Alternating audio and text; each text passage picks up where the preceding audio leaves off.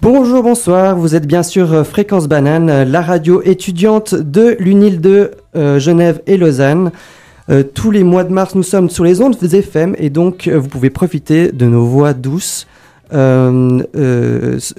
un contenu sans égal. Aujourd'hui, vous écoutez l'émission Micropolis, donc animée par la légendaire équipe des courgettes. Je vous rappelle que vous pouvez interagir avec nous sur les réseaux sociaux et WhatsApp avec le numéro 079 821 75 00 74 pardon 00.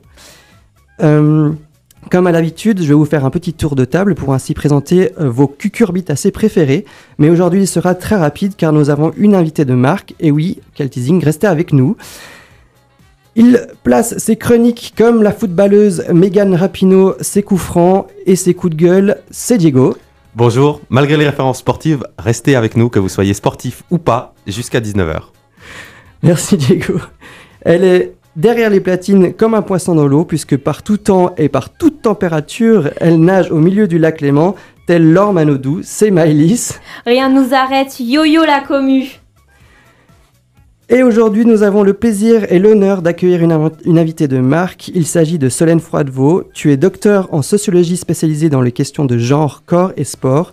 Tu as soutenu ta thèse en 2019 intitulée Des corps et des armes, devenir un sujet genré dans la pratique sportive du tir à l'arc et à l'arme à feu en Suisse.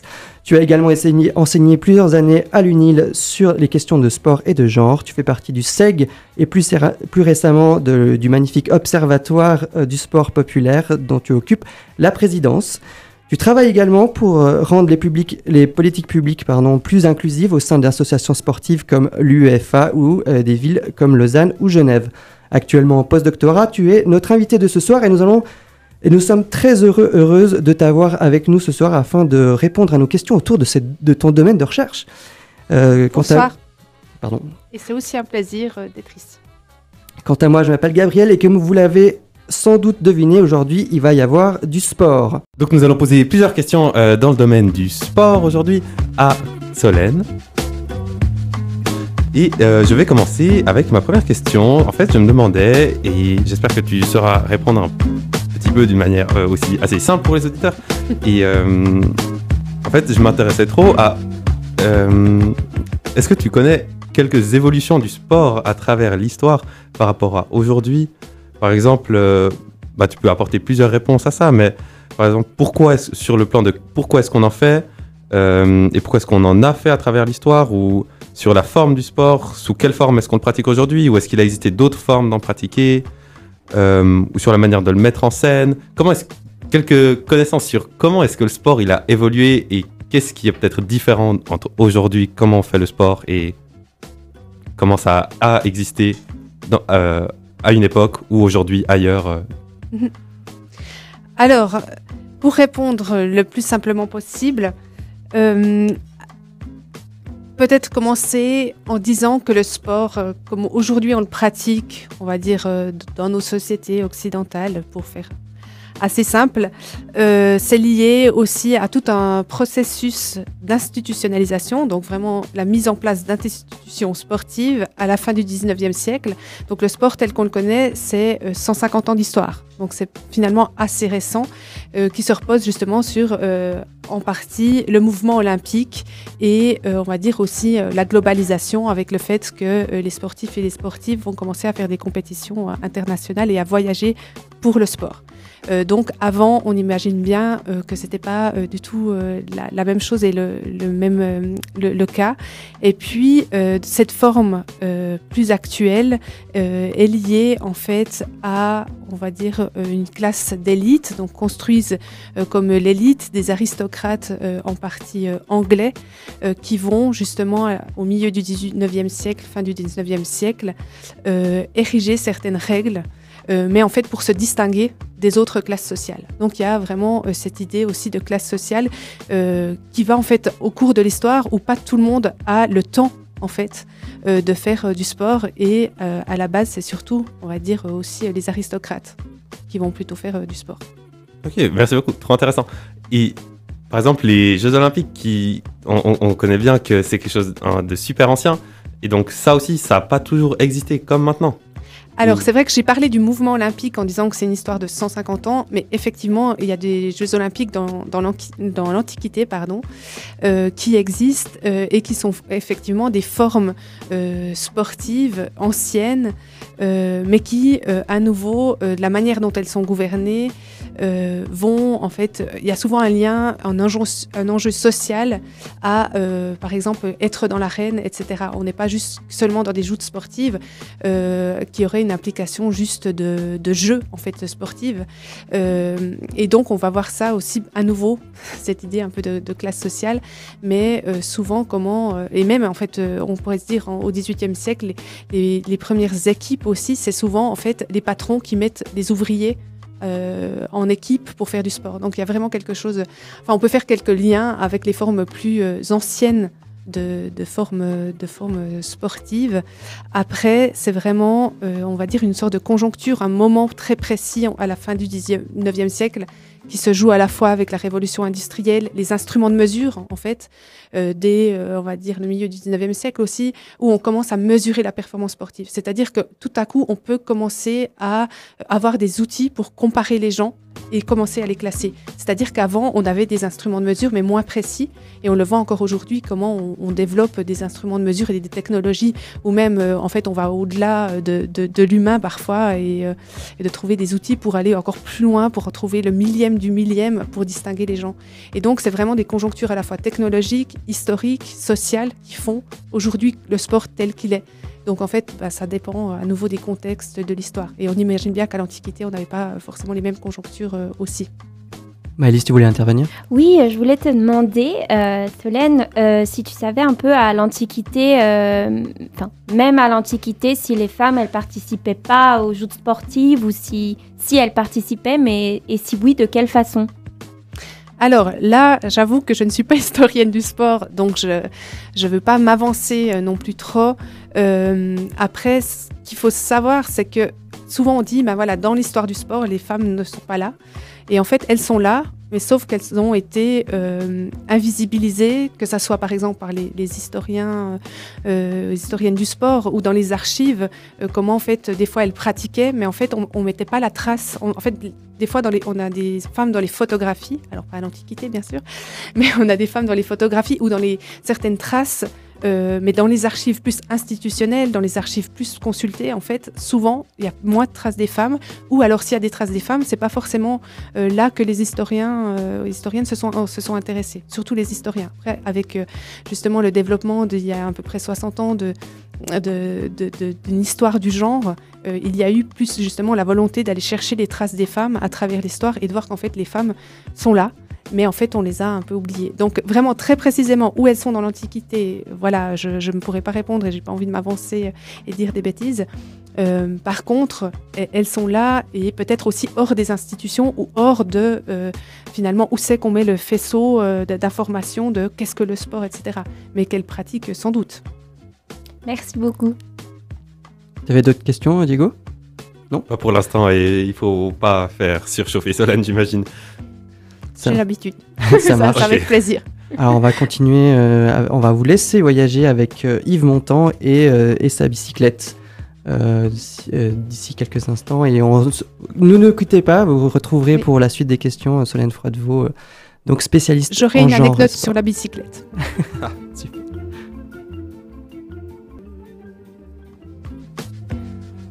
Vous êtes de retour sur Fréquence Banane et euh, l'émission Micropolis animée par les courgettes ce soir. Je vous rappelle que vous pouvez intervenir avec nous avec le numéro euh, 079 921 47 00. Euh, donc vous pouvez nous envoyer des messages WhatsApp et euh, même des questions pour no- notre invité du jour et nous les transmettrons euh, le plus fidèlement possible. Solène, tu disais que tu avais une anecdote concernant les bicyclettes. Oui, alors une anecdote ou en tout cas euh, un, fait historique euh, lié en fait euh, à l'exclusion, on va dire, des femmes d'une grande partie des activités sportives et des pratiques sportives à la fin du 19e, début du 20e siècle. Comme je vous le disais, il y a vraiment un mouvement d'institutionnalisation au début du 20e siècle, donc plein d'institutions, d'organisations qui vont se créer. Et en parallèle aussi, en même temps, une exclusion des, femmes sous prétexte qu'elles n'auraient pas le corps adapté pour la pratique sportive ou alors pour certaines pratiques sportives vues comme comme très, euh, très créative, qui demande peu euh, d'efforts. et euh, il y avait aussi tout un débat sur le vélo et savoir à quel point ça n'excitait pas sexuellement les femmes et aussi à quel point leur corps était justement adapté, que ça ne les détournerait pas de leur rôle social qui est, je le dis bien sûr ironiquement, le fait d'être une mère. Donc voilà, il y a plusieurs anecdotes dans l'histoire quand on prend les discours médicaux de, cette époque-là qui montrent euh, justement, c'est une, certaine vision du corps des femmes qui serait justement inapte ou euh, en tout cas pas assez apte pour euh, la pratique sportive ou pour certaines pratiques sportives. moi, j'ai une question qui me vient là par rapport à ce que tu viens de dire. c'est est-ce que tu est-ce que tu penses que toutes ces hum, un petit peu, j'ai envie de dire un peu ces, excuses pour exclure la, femme du sport, c'était euh, peut-être une peur des, hommes euh, que finalement elle, les détrône un peu euh? Alors ça, c'est un, argument qui est, parfois donné. en fait, il y a des discours médicaux, enfin, il y a des fois des débats euh, qui vont aller plutôt dans l'inclusion quand même des femmes, l'exclusion des femmes. Donc je pense que au-delà de vraiment se dire c'est les hommes euh, qui ont peur, je pense que c'est vraiment aussi un, on va dire un, un, enjeu social de, en fait, de répartition des rôles sociaux, de répartition des espaces et qui fait qu'en en fait on a attribué plutôt l'espace privé aux femmes et l'espace plutôt public aux hommes pour, leur dire, pour le dire vite. Et puis justement, le sport constitue un, nouvel espace un peu public aussi à ce moment-là. Euh, et en fait, effectivement, ceux qui se trouvent très vite dans les sphères de pouvoir et de création euh, de ces institutions sont des hommes. Euh, et en fait, il y a un peu un concours entre les, les premières institutions sportives et les, premières, enfin, les institutions médicales qui, effectivement, parlent de concert pour exclure, pour exclure les femmes. Et euh, ça me fait penser à, en, préparant euh, l'émission, j'ai euh, écouté plusieurs choses et il y avait un podcast qui citait, qui donnait même des extraits de Pierre de Coubertin, dont un en 1935. Tu parlais de jeu de pouvoir et il y a une phrase qui m'a vraiment choqué et euh, vraiment enfin interpellé, c'était le véritable héros olympique est à mes yeux l'adulte mâle individuel. Et je pense que dans cette phrase, on pourrait, on pourrait la proposer au bac de français euh, cette année parce que euh, déjà héros et le mâle individuel, ça fait ça fait beaucoup de de mots à commenter, je trouve. Oui, Effectivement, et je crois que la fin de la citation, c'est le rôle des femmes et de couronner les vainqueurs. Alors d'autres euh, ont dit aussi, ben voilà, c'est d'applaudir les hommes, les exploits des hommes. Donc euh, voilà, je vous parlais de rôles sociaux. Euh, je crois que c'est assez clair. Et de Coubertin, effectivement, il y a une autre citation assez célèbre de, Coubertin qui va dans le même sens, hein, qui a 30 ans avant, il n'a pas changé d'idée en 30 ans, de dire que les Olympiades dite femelle, hein, je reprends ces, termes, serait pour lui une esthétique euh, impraticable et incorrecte. Donc il y a vraiment cette idée, et lui, il va lutter contre ça euh, toute, euh, toute sa vie. effectivement, cette idée qu'à la fois c'est pas esthétique, donc ça développe un corps qui ne serait pas adapté pour les femmes. Donc cette idée, et qu'on retrouve encore aujourd'hui, hein, cette idée d'un corps musclé euh, de femmes qui serait plus stigmatisé alors qu'on attend plutôt des hommes qu'ils soient musclés. Donc on voit comment il y a des normes corporelles qui vont toucher euh, les hommes et les femmes, euh, mais qui vont en fait délégitimer les femmes dans, dans l'espace sportif. Et puis cette idée d'être impraticable, donc que en fait les femmes, ça, allait contre leur propre nature. donc je mets bien sûr tous les guillemets qui s'imposent sur, sur, le mot nature.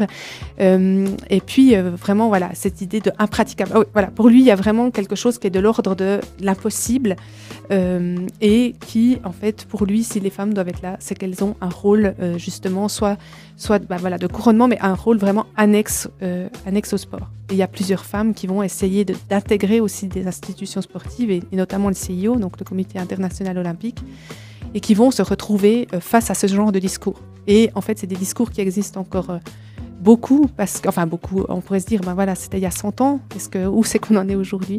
Et puis, euh, ben par exemple, 2014, Jeux olympiques de Sochi, des femmes, on, accepte enfin les femmes au saut à ski, pour des arguments euh, liés à leur corps. sur la question de la fertilité. Donc on se dit, voilà, il y a 100 ans, mais on a toujours des belles surprises des belles surprises sur, les, sur la, manière dont on continue euh, à euh, stigmatiser, essentialiser certains, certaines euh, parties du corps des femmes et qui soient des prétextes en fait pour les exclure de certains espaces. Diego avait une question. Et, donc si la visibilité des femmes dans le sport, elle n'est pas venue avec la création d'institutions sportives internationales, quand est-ce que les femmes, elles ont commencé à, à, pouvoir déjà faire plus de sport et puis à, être visible dans le sport, hormis le ski, donc euh, en 2014 à, Sochi. Oui, alors là, c'était vraiment euh, sur un, exemple d'une pratique où en fait, ça serait vu comme trop dangereux pour le corps des femmes, en l'occurrence le saut à ski. Euh, alors, justement, bah, comme je disais aussi sur la question de, historique, les femmes n'ont pas attendu d'être acceptées dans les institutions pour faire du sport. Donc en fait, en soi, euh, elles ont, euh, il y a toutes, euh, et ça c'est vraiment des chercheuses ensuite, après en histoire du sport, en histoire des femmes, qui ont montré comment elles sont là dès le début, mais bah, elles se disent, ok, on n'est pas accepté dans les institutions, bon, on va faire ça de notre côté.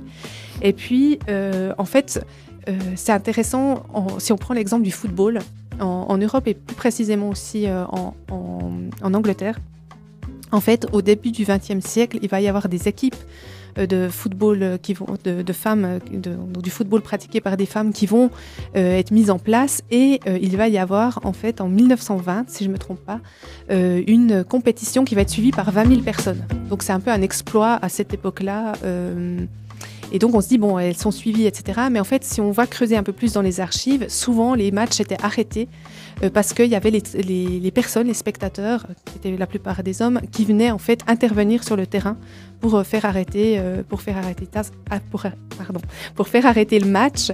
Et puis, en fait, on a pendant ensuite 50 ans, donc la fédération anglaise va en fait créer une, enfin va amener à une interdiction en fait des femmes de pratiquer le football dans les stades pendant 50 ans et donc ça, on parle de, voilà, il y a 50 ans que les femmes peuvent de nouveau euh, pratiquer dans les stades. Donc en fait, c'est des fois, tout à coup, l'histoire, c'est vraiment pas linéaire, c'est des soubresauts. Tout à coup, il y a de la visibilisation des femmes, il y a des résistances. Tout à coup, dans certains sports, elles, elles deviennent visibles. J'ai un autre exemple euh, qui est euh, en fait la, première fois qu'on accepte aussi les femmes dans le marathon. et en fait, il y a une femme qui est une Suisse. Donc, je pense sauf erreur, c'est le marathon de Boston et il y a une Suisse qui en fait arrive épuisée et elle s'effondre en fait euh, juste avant l'arrivée. Et là justement, bah, à la place de, de, mettre en valeur le fait qu'il y ait eu des femmes qui ont fait le marathon, il va y avoir tout un, tout un pointage médiatique pour dire bah, vous voyez, les femmes ne sont pas capables. Et vous voyez ce que ça amène. Donc en fait, on voit comment c'est vraiment euh, complexe et linéaire comme histoire et qu'il y a des moments de, voilà, de visibilité, mais aussi des moments de résistance. Et puis des fois, quand il y a tout à coup une montée de visibilité, une, aussi une plus d'égalité, il y a aussi tout à coup un peu comme un retour un peu en arrière, euh, voilà, un sorte de backlash. Euh, donc, et ça arrive encore euh, aujourd'hui. Mélisse, tu avais des questions et ensuite il y a beaucoup de questions. Oui, ensuite Diego aussi en a. alors si je, je, peux y aller Diego si tu es d'accord. justement tu tu parlais que, donc un, petit peu avant, euh, du discours médical par rapport euh, au corps de la femme. Et c'est vrai que heureusement, depuis euh, une centaine d'années, on a quand même fait des, progrès dans ce domaine-là. Mais il y a quand même... donc les, les, femmes, maintenant, il me semble, si je dis pas de bêtises, qu'elles peuvent faire toutes les mêmes épreuves que les hommes. mais on remarque quand même que euh, depuis euh, une quarantaine, une cinquantaine d'années, que si on compare les performances sportives euh, des deux sexes, il y a toujours un écart entre les meilleurs résultats d'environ 10%. Et je me demandais un petit peu comment, comment un peu gérer cet écart. Si on avait un discours d'inclusion et d'égalité euh, de faire par exemple que les femmes et les hommes aiment, euh, aiment aient, les, mêmes, euh, les mêmes épreuves de la même façon. Je sais qu'il y, y, a beaucoup de choses dans la question, mais voilà. non, mais pas de souci. Peut-être dire une première chose, c'est que, alors ça dépend à quel niveau, mais par exemple aux Jeux Olympiques, des femmes et des hommes n'ont pas tous les mêmes épreuves encore aujourd'hui. mais ça, va, enfin, je veux dire, c'est sur du détail, oui et non, mais par exemple, bobsleigh, vous n'avez pas les mêmes catégories, les hommes par exemple en ont plus. et aussi peut-être une chose importante, c'est que ils ont la plupart les mêmes épreuves, mais souvent pas les mêmes conditions de pratique. Donc, euh, par exemple, pas la même moteur pour le saut à ski, imaginons, ou par exemple des pistes de ski qui sont raccourcies de quelques mètres pour les femmes, qui posent la question de se dire bon, pourquoi, pourquoi en fait, euh, est-ce que 3 mètres pour une femme en plus, en plus est-ce que c'est, est-ce que c'est pas possible? Et en fait, euh, c'est des indications qui nous montrent en fait qu'il y a aussi un finalement quelque chose de social dans le fait de ne pas, surtout pas comparer, de pouvoir comparer des performances des hommes et des femmes, et justement de se dire, ben voilà, il y a un écart qui est là, et en fait, voilà, ça pose pas de problème, on se dit, ben voilà, il y a des différences qui sont biologiques, et on se pose pas trop de questions. Et en fait, euh, ben, ce que ça nous montre, c'est que euh, ben, finalement, le sport, euh, il s'est créé autour d'un je vais utiliser un concept peut-être un peu compliqué, mais je trouve qu'il explique bien, qui s'est construit autour de ce qu'on appelle la bicatégorisation des sexes. Donc, c'est-à-dire le fait qu'on ait conçu le sexe comme seulement deux catégories, alors que euh, la biologie est bien plus complexe que ce qu'on a fait le social. Donc, c'est-à-dire que, ben voilà, la société, c'est des femmes, des hommes, dans cette construction-là, en tout cas dans le sport, hein, on classe vraiment selon les euh, femmes-hommes, alors même que euh, et je pense que vous le, tu me le diras mieux que, que moi, puisque tu étudiante en biologie, bah, en fait, la biologie, ce qu'elle nous montre, c'est que c'est très complexe. Enfin, c'est très divers. Et, et mettre en fait des gens dans deux catégories sur, à l'échelle de toutes les épreuves sportives, de tous les, enfin, voilà, de tous les mouvements du corps, eh bien, en fait, forcément, en fait, ça, ça, amène euh, à ce que des personnes soient exclues euh, ou en tout cas puissent pas intégrer aussi euh, ce, ce, ce, cette bicatégorisation. Et puis, euh, sur la question de, la, alors, de ces fameux 10% d'écart, alors je suis curieuse de savoir la source, parce que en tant que sociologue, c'est toujours, ça, ça m'intéresse toujours de savoir comment les discours sont construits autour de la différence sexuelle. Donc peut-être, est-ce que tu peux me dire la source, et puis après, je, je réponds un peu plus. Oui, alors il me semble que j'ai lu ça sur un article du Temps. D'accord. Mais tu sais pas euh, le temps sur quelle source il se basait? Je vais, je, vais, je vais chercher un petit peu. Euh, et si je trouve, je te le redis. Oui. Bon, après, c'est n'est pas forcément important euh, parce que ce qui est intéressant, et moi, c'est un, des points qui m'intéresse beaucoup, c'est que comment, en fait, on se bat pour savoir est-ce que c'est 11, 12, 14, 18 8% d'écart entre les femmes et les hommes et de se dire mais en fait pourquoi on se pose cette question et pourquoi elle est pertinente socialement alors même euh, qu'on voit euh, qu'il y a des discriminations et de se dire, mais en fait, le système sportif, euh, bah, quel but il a et si, si le système tel qu'il est créé empêche certaines personnes de pratiquer, il faut peut-être re-questionner aussi ce, ce système-là.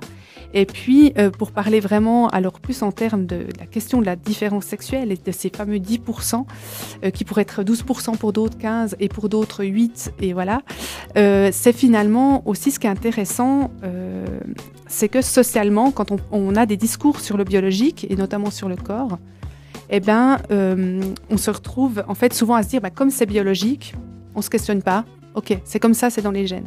Mais en fait, euh, bah, les études, autant du côté de la sociologie que de la biologie, montrent aussi à quel point il y a euh, vraiment des, euh, des connexions et des dialogues qui sont faits entre le social et le biologique. Et des fois, c'est difficile, en fait, de les distinguer. Alors, il y a des traits sexués, hein, il n'y a, pas à dire, mais il y a des traits sexués, mais de savoir exactement quelles implications ils auront sur la performance sportive et d'en faire, en fait, un lien causal en disant, ben voilà, la testostérone, c'est la performance. Ben, en fait, ben voilà, il y, a un livre très chouette qui s'appelle La testostérone, euh, la biographie non autorisée, qui montre, qui en fait a tout étudié comment en fait c'est une croyance aussi sociale d'avoir associé la testostérone égale performance sportive et que c'est beaucoup plus complexe. Les femmes ont aussi de la testostérone, des hommes ont euh, voilà, il y a une diversité des corps euh, autour de la testostérone. Certaines personnes ont beaucoup de testostérone, mais le fixent pas dans leurs muscles. Bon, donc on voit tout à coup aussi une immense variabilité qui montre qu'en fait, en se reposant juste sur l'idée que les hommes, les femmes, c'est différent biologiquement et donc ça crée une performance sportive différente,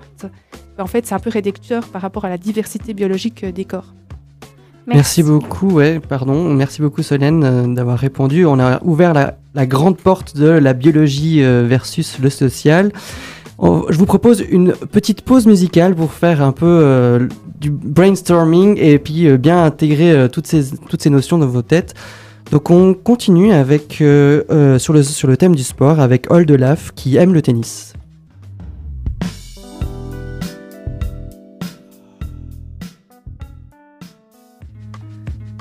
Re-bienvenue sur l'émission Micropolis animée par les courgettes. Euh, nous avons le plaisir aujourd'hui pardon, excusez-moi, nous avons le plaisir aujourd'hui d'avoir avec nous la sociologue euh, Solène Froidevaux. Euh, vous pouvez lui poser des questions à tout moment sur au numéro 079 921 47 00. On a ouvert tout à l'heure la grande porte de la biologie dans le monde du sport avec notre biologiste en herbe Maëlys qui est en première année de biologie et ça a animé les discussions même, euh, même hors antenne. Et euh, avait euh, des, enfin, voulait continuer ces, ces, questions puisqu'elle est en plein dedans en ce moment, j'imagine, avec ses études. Effectivement. ce qui m'intrigue beaucoup, c'est que je... Et d'ailleurs, on, a des, on a des cours sur l'histoire de la... Enfin, l'évolution de la biologie dans, dans l'histoire en première année, au premier semestre. Donc, on sait qu'on s'est, on s'est beaucoup de fois trompé. On a... Enfin, on a beaucoup de beaucoup de fois, on a mis la science trop en avant. Ou, euh, ou, donc, je pense que maintenant, il faut profiter aussi du recul qu'on a pour prendre des pincettes, euh, prendre avec des pincettes le discours scientifique qu'on peut avoir et euh, l'autorité qu'on lui donne. Mais c'est vrai que ce qui fait qu'on est aussi différent, je dis bien au niveau purement biologique, c'est plein de choses. Je parle du. je dis on est différent parce que voilà, en biologie, on catégorise le, sexe femelle et le sexe mâle. Et c'est vrai qu'il euh, y a notamment la répartition euh, bah, de, la masse graisseuse, mais aussi les, tous les fibres euh, musculaires qui ne sont pas les mêmes chez les hommes et chez les femmes, mais qui à la fois donnent aussi certains avantages aux femmes. par exemple, dans le. Enfin, bref, ça donne aussi des avantages dans les deux cas. Et je me demandais on peut pas, on peut pas nier quand même que pour certaines épreuves, notamment de force, comme l'haltérophilie ou je sais pas, la femelle, je ne vais pas dire la femme, je vais dire la femelle. Euh, désolée pour le terme, mais je pense que c'est plus pour mettre en caractère gras le, sexe. La, femelle n'a pas la même euh, puissance, je dirais. Et c'est comment comment on peut toujours avoir un discours euh, égalitaire, même s'il y a, y a ça qu'il faut quand même prendre en considération Alors, gros dossier. Gros dossier. Peut-être un premier point sur les scientifiques et de effectivement de rappeler, comme tu disais, peut-être la science a été trop mise en avant, mais je pense qu'il y a aussi cette idée que, enfin, juste rappeler que les scientifiques sont des êtres sociaux comme tout le monde et qu'on est dans une société qui reste sexiste, qui reste raciste, etc., qui fait que, ben, en fait, au-delà, euh, bah, produire la science, c'est produire un savoir qui n'est jamais neutre dans une certaine société aussi. Donc, en fait, avec certaines croyances sociales euh, qui, sont, euh, qui sont là. Donc, peut-être juste mettre ce premier point, et quelle que soit aussi la discipline dans laquelle on est. Hein. Je suis pas en train de... Et alors, je pense pas du tout avoir nié, et c'est pas ce que tu as dit, mais avoir nié vraiment le fait qu'il y ait des traits sexués, en fait, effectivement. après, c'est plus aussi et moi, je ne suis pas biologiste, mais bien sociologue, et notamment sociologue du corps, donc ça m'intéresse en fait les discours qui sont donnés euh, euh, par les individus pour comprendre leur corps, pour comprendre euh, la question de la différence sexuelle et surtout comment elle les discours de la différence sexuelle sont mis tellement en avant et au point justement parfois de mettre le biologique comme un argument euh, coup de poing, on va dire ça comme ça.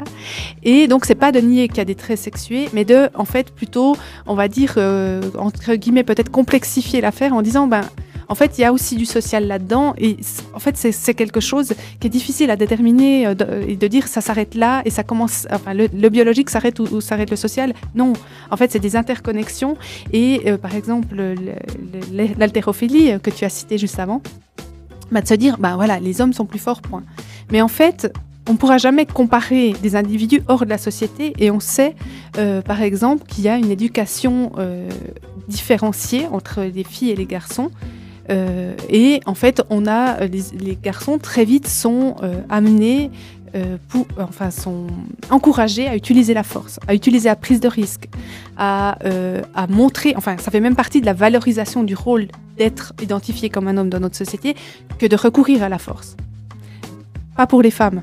Donc, en fait, c'est de se dire, euh, il y a certes des traits sexués, mais il y a aussi en fait ce qui est euh, socialement valorisé, qui va amener en fait à justement cette, cette euh, interrelation, ce dialogue entre biologique et social, et qui va amener en fait les individus à développer certains traits plus tôt que d'autres. Donc le replacer seulement sur le registre du biologique, c'est un, peu, un peu réducteur. Mais bien sûr qu'il y a des traits qui restent sexués. Merci beaucoup pour ta réponse. Et je voulais juste préciser que c'était pas du coup du temps que j'avais eu la référence des 10%, mais d'un article euh, posté sur un site qui s'appelle euh, Groupe Socialiste Universitaire et qui a été posté en août 2021 par Lina Bonneville. Voilà, je tenais juste à rectifier ça. Et j'avais peut-être juste envie d'ajouter un petit point sur la question euh, aussi mâle-femelle et le fait que, en fait, aussi des fois, quand on utilise le registre biologique en fait, justement, le social, enfin, il y a ce que j'appelais la bicatégorisation des sexes, avec cette idée qu'il existerait deux sexes et que euh, on les voit souvent un peu en mode polarité euh, femme-homme. Et en fait, la, on va dire, la, diversité biologique est bien plus grande et qui montre en fait comment euh, des personnes, euh, donc dans, différents registres, mais qui peuvent être hyper androgynes, donc par exemple, quand un taux de testostérone euh, plus grand que, que la moyenne, donc je mets les guillemets parce qu'une moyenne, par exemple, le comité international olympique a décidé dans les années 60 que, en fait, être un homme, c'était avoir ce taux de testostérone, être une femme, c'était ce taux de testostérone. Donc on voit comment tout à coup, être un homme ou une femme, c'est une définition sociale et en fait qu'on n'envisage pas en fait que c'est bien plus complexe et que ça exclut des gens, voire ça stigmatise ou, ou, euh, que ça c'est enfin c'est une violence par rapport euh, par rapport aux gens. Et de se dire voilà il y a des personnes qui sont hyper androgènes, il y a des personnes qui sont intersexes, il y a des personnes aussi transgenres et de, de, de, voir aussi comment ces personnes sont euh, en fait les, les impensées de ce système aussi, alors peut-être social de manière générale, mais aussi comment le sport est une machine à produire en fait la différence sexuelle euh, dans, euh, et avec des attentes aussi sociales, euh, indépendamment même en fait que seulement des traits sexués en fait. Merci beaucoup. Trop bien, tu avais une remarque Diego? Ouais, peut-être un, un, autre exemple qui va dans ton sens sur les interactions que peuvent avoir le social et le biologique, le, biologique c'est peut-être, on, peut, on peut bien imaginer les influences qu'ont sur les corps, par exemple les incitations à être plus ou moins voraces selon si on est une femme ou un homme un homme vorace sûrement qui développera du coup plus de capacité physique parce que littéralement bah, il mange plus. Un exemple. Bah, ça c'est intéressant et ça a été beaucoup euh, travaillé. Euh, alors je vous cite une chercheuse que je vous encourage à lire qui s'appelle Priscille Touraille et qui a euh, en fait analysé les différences de taille et euh, de stature de manière générale des, hommes et, des femmes, et qui pose justement notamment la question de l'alimentation. Et dire bah, en fait l'alimentation, euh, bah, en fait on sait à quel point ça permet de développer certaines capacités physiologiques, que ça a une, bien sûr une influence avec le corps dit biologique, mais en fait les pratiques alimentaires sont sociales. Et elle va même plus loin en disant, en fait, on parle souvent de sélection naturelle, mais dans les individus, on pourrait parler de sélection sociale qui vont avoir une influence sur le biologique. Je donne un exemple. Euh, elle montre, par exemple, le choix du conjoint. Euh, donc le fait, donc dans le cadre de, de couples hétérosexuels, euh, pour cet exemple-là, et qui euh, montre comment, en fait, au fil des années, dans certains contextes, les femmes ont commencé à se mettre en couple et à, se reproduire, à avoir des, avoir des enfants, avec des hommes qui avaient de, de, moins en moins de poils. Donc en fait, c'était une norme sociale et c'était bien vu d'avoir moins de poils parce que en fait les femmes choisissaient des hommes qui avaient moins de poils et qui fait que en fait bah, génétiquement avec la reproduction les hommes ont, eu de moins en moins de poils dans l'histoire. Donc ça serait une sélection sociale qui a une influence en fait euh, sur le biologique, mais qui est vraiment liée à une norme sociale. Parce qu'on pourrait se dire, bah, biologiquement, en fait, les poils, c'est plus de protection. Enfin, on pourrait se dire, en fait, dans la sélection naturelle, il aurait fallu choisir plutôt des hommes qui ont plus de poils.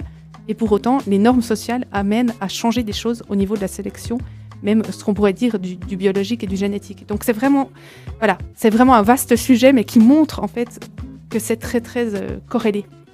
Oui, parce que même sur cet exemple, je pense euh, qu'on pourrait avoir un discours qui, qui dit oui, mais puisque euh, dans les temps modernes, entre guillemets, on a les hommes et femmes euh, ont porté plus de vêtements. Ça a aussi fait que les poils ne servaient plus à la protection, etc.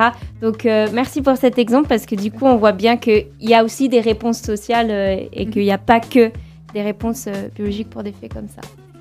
Bah, merci beaucoup et du coup on va faire une troisième pause si je ne m'abuse pas musicale. Euh, avec euh, justement, on euh, comme, comme vous l'avez dit, on ne naît pas femme, on le devient un petit peu, c'est un peu ça. On n'est pas l'homme, on le devient également, et c'est ce que dit Eddie de Preto dans Kid. Je ne veux voir aucune larme glisser sur cette gueule héroïque et ce corps tout sculpté. Re-bienvenue sur Fréquence Banane avec l'émission Micropolis. ce sujet est passionnant, on, en perd la notion du temps. Euh, Diego, tu avais une remarque à faire? Ouais, j'avais trouvé frappant avant quand tu disais euh, que les hommes avaient. Euh, enfin. les hommes, pour. Catherine Schwitzer, elle s'appelle la, coureuse femme du marathon de Boston. que les hommes s'étaient concentrés sur son. Enfin. sur sa difficulté à le terminer au lieu de de féliciter qu'elle ait réussi à le faire et que surtout elle soit la première. Je pense que ça montre bien à quel point on peut être méchant ou de mauvaise foi.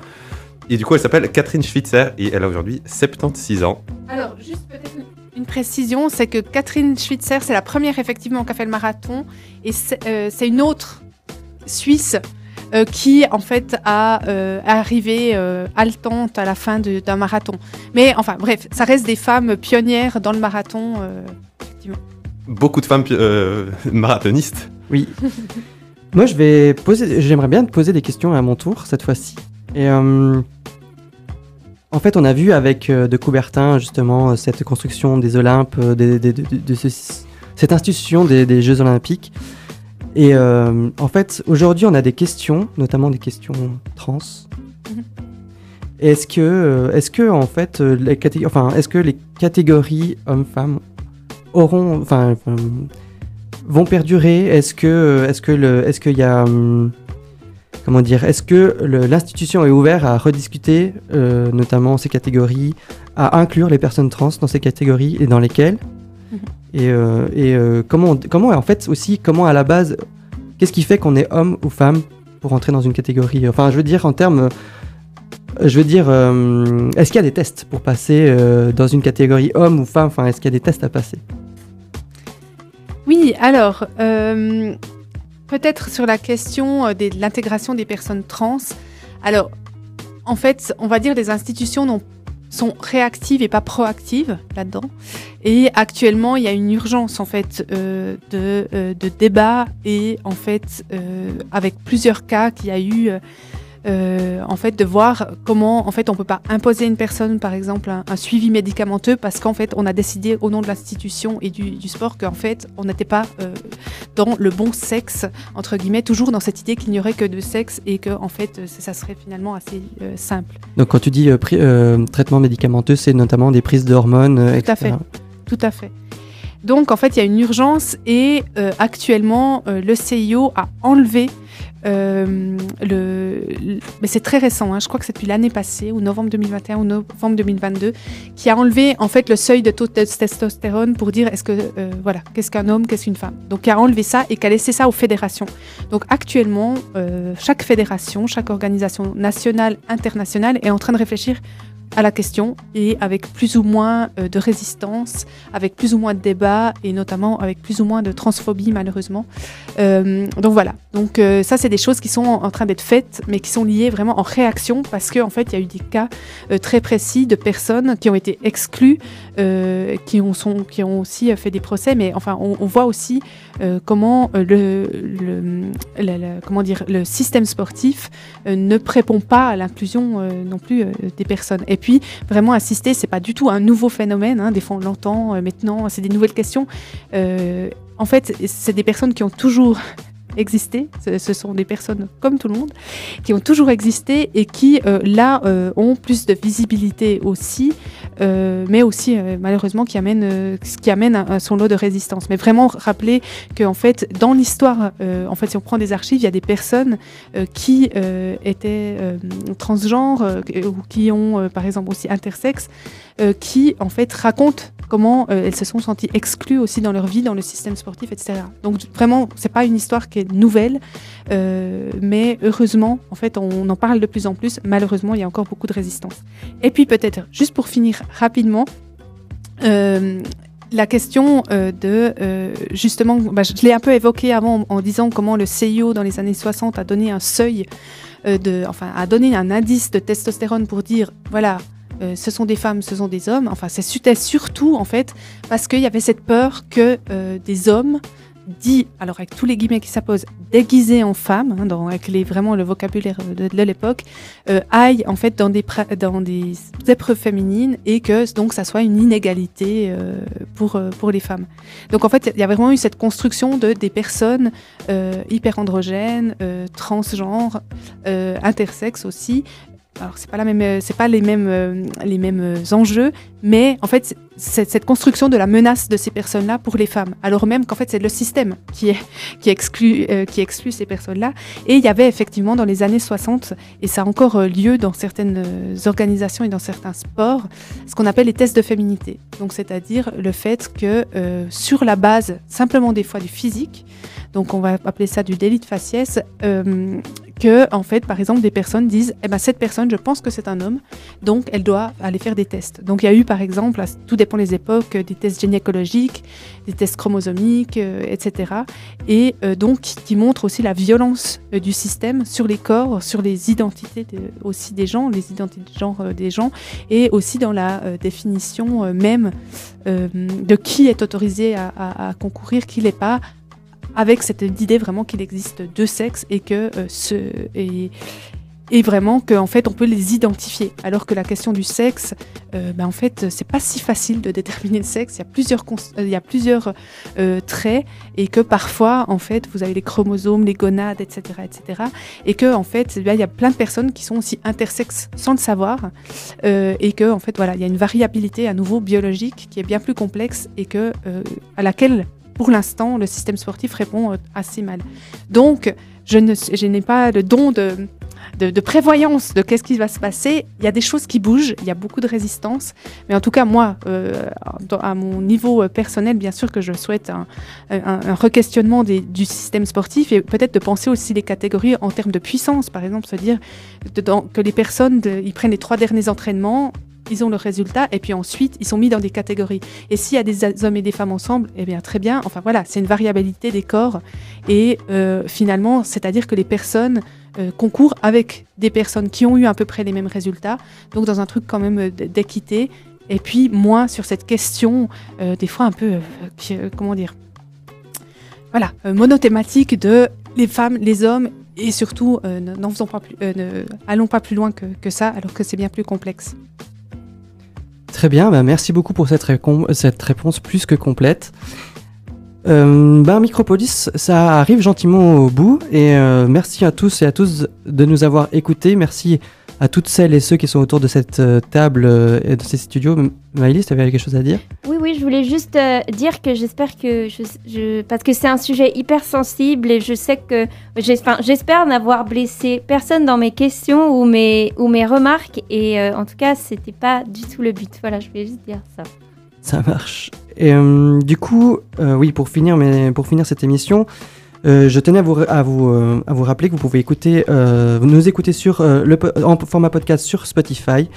Demain matin, vous retrouverez une autre équipe de Banane Verte de 7h à 8h pour le Café Kawa, ainsi que pour le Micropolis de 18h à 19h. Vous avez aussi sur Fréquence Banane, toujours de, à midi et demi, à midi 15 pardon, et à midi 45, euh, se suivront deux interviews d'associations du campus. Et puis, juste après, une émission de jeu de rôle de l'équipe Désastre pour deux sessions euh, en duo pour une heure chacune afin d'apprendre à, connaître vos personnages préférés de Désastre. Pour rappel, nous avons eu la chance d'être avec Solène Froidevaux, docteur en sociologie spécialisée en genre, corps et sport. Merci beaucoup à tous et à toutes. Merci à vous.